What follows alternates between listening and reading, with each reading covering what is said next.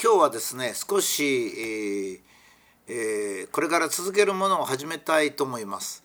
えー、私のこのブログはですね原発事故があるまでは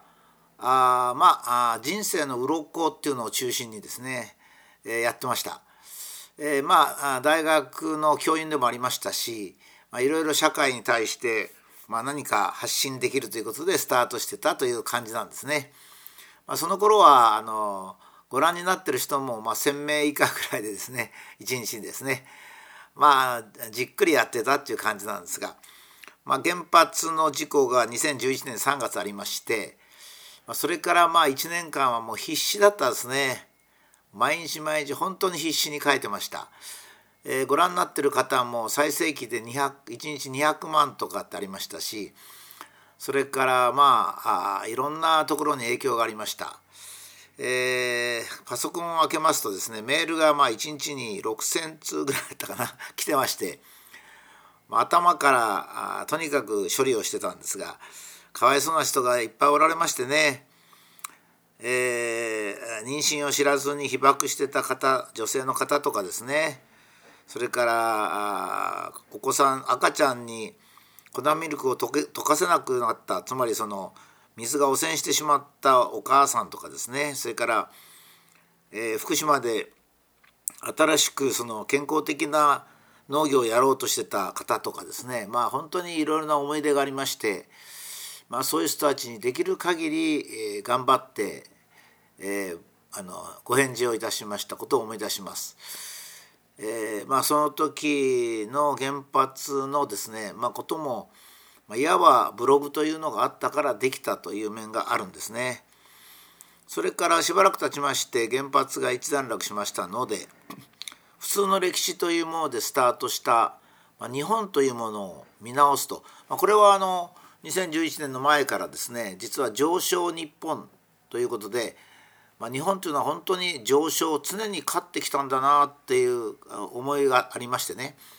まあ、そのシリーズを1回20回ぐらいやったんですが、えー、反発が非常に強かったんですね。武田はなんでその戦争を賛美するっていうかなんかそういうタイプの反論が多かったもんですから、えー、これはですねまあ本当に普通の歴史つまり日本の歴史をそのまま見たら例えば進駐軍から見たアメリカから見た歴史とかヨーロッパから見た歴史ではなくて日本人が日本の歴史を見る。それも、極端に愛国的でもなく極端に反日でもない反日でもないという歴史を見てみようかということで開始した普通の歴史が極めて私の予想としては非常にこう好評でですね私歴史学者でもないのに随分講演なんかにも呼ばれましてその後から私はあの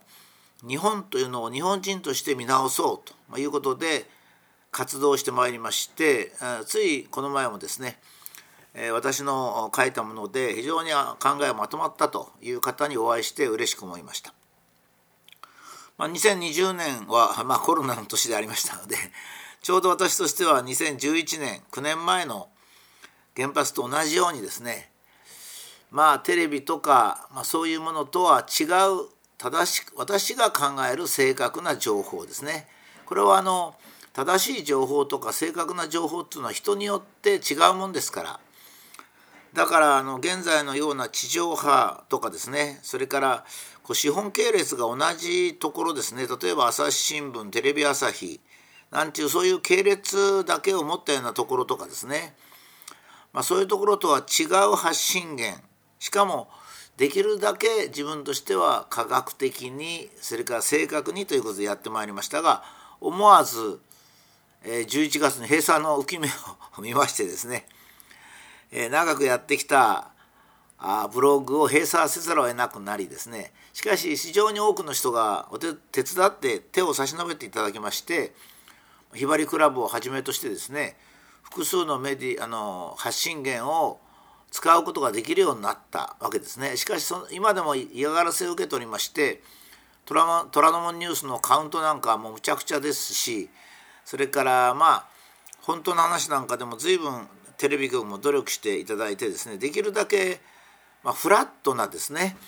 利権にも左右されずっていうものを現在続けております。そして今日からっていうかあの予備的にこれは随分やってきたんです。それから、えー、とこの前虎ノ門ニュースでやったその科学と宗教って言いますかね、えー、か宗教がなければ科学はできないということを虎ノ門サイエンスでやったんですがこれも実は私のあの幸福というものは何かということのこれはもう非常に長年の私の課題で、まあ、ものすごく難しいもんですからね。えーとまあ、非常に昔には京都大学の新宮先生秀夫先生ですねに教えを請いに京都大学まで行ったりですね、え、それから成長の家の方ですね、ま、成長の家のお考えは素晴らしいんですけど、まあ、そのお考えを聞いたりですね。私はまああのお釈迦様仏教ですね。お付き合いも随分多いし神道はまあ格別に多いんですね。えー、まああの今ちょうど名古屋におりますから、えー、奈良京都方面、まあ、特にニュー川上神社下社のようにですね、え、日本の原始的なっていうかもともとの神社にも随分行きましてまあいろいろ勉強いたしました。キリスト教も、えー、かなり長い間5年ぐらいですかね毎日日曜日はお説教を聞きに行ってました。そういう経験をしてですね自分としても宗教というものがどういうものかっていうのを考えてまいりました。3年ぐらい前からですねどうしても自分の整理で一回幸福というものを整理しよう。一回10年前に幸福のことを随分考えてですね幸福にどうしても杖という言葉が 私はこうつきまとうんですよね。まあ、人間というのは本来幸福であると思うんですね僕はこのひばりクラブのひばりもそうなんですが、え、人間は本来幸福であるしかし何かそれ幸福を壊すものがある、まあ、主には大脳必須なんですけど大脳必須だけとは言えないようなあその不幸のもとがあるんですね。でそれから立ち直るのにちょっと杖がいるっていうのが僕のずっと昔からの感覚なんです。それでえー、幸福をもたらす3本の杖とかなんかそういうのを ブログに書いたこともある記憶があるんですね。で、えー、まあ別に杖というのはそれほどこだわってないんですが、えー、そういう支えとは一体何だろうか。人間はもともと幸福で生きるはずなのになぜ我々はこけるのかと。でこける原因っていうのはまあいろいろあるわけですね。ここで最近ちょっと書いたのは家族のトラブルですね。親子の喧嘩夫婦の喧嘩兄弟喧嘩っていうのは一体どういう構造をしてるのかということは3回か4回に分けてここで書いたんですがそこに一本杖があればっていう感じなんですね。例えば親子喧嘩では書いたのは親子の喧嘩は親子の喧嘩じゃなくて実は時代の差による喧嘩なんだと。えー、夫婦喧嘩っていうのは実は夫婦の喧嘩でなくて男と女の喧嘩なんだと。それから兄弟の喧嘩ってこれは比較的まともで親が性格の違う兄弟を産もうとしたものの結果なんだ、まあ、そういうことを知ることによってそれがまあ僕の言う感じとしての感覚としての杖なんですけども、えー、支えることができるそうすると、まあ、幸福な人生を送ることができると思うんですね。豊かであることも必要だし平穏であることも必要ですがやっぱり人間はまあ、いわゆるその非常に普通に言った幸福というのがもう本当に最も大切なことじゃないかと思うんですね。それでまだ少し私8割っていう感じなんですが、まあ、相当なとこまで行きましたので、えー、このブログの新しいブログのですね、えー、機会を使いまして、えー、私自身も整理していきたいしまたえ、お聞きになってる方のご意見も寄せられますんでですねさらにブラッシュアップしてそして、えー、この幸福というものが何であるかそれ非常に理屈っぽいんで もうあまりに僕のやつは理屈っぽいんですよ。幸福っていうとですね何か非常に簡単にとか宗教的にもしくは心理の問題として議論されてるんですけど私は幸福は心とか頭の問題じゃないと思うんですよね。情報でも心でもそういうんではなくて別の要素が我々の幸福に寄与しているというのは私の感じなんですね。非常に分かりにくく非常にこう抽象的なんで まあその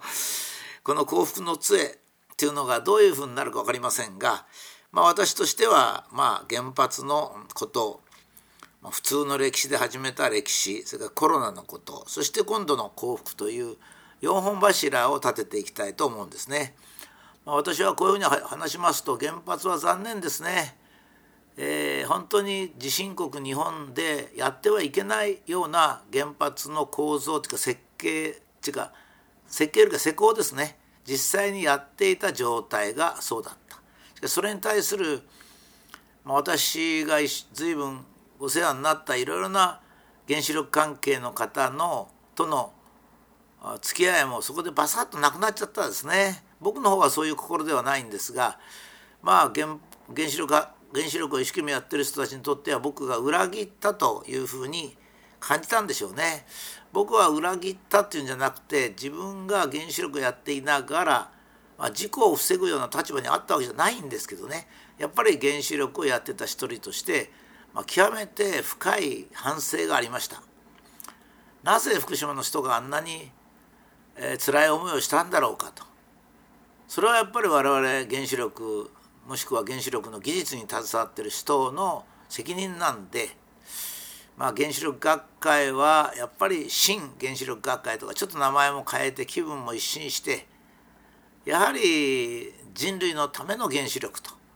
まあ、いうスタンスをもう一回確認してほしかったと思いますね。まあ、ちょっと話がずれましたが、まあ、あの次回からですね、えー、幸福の杖というのを始めたいと思います。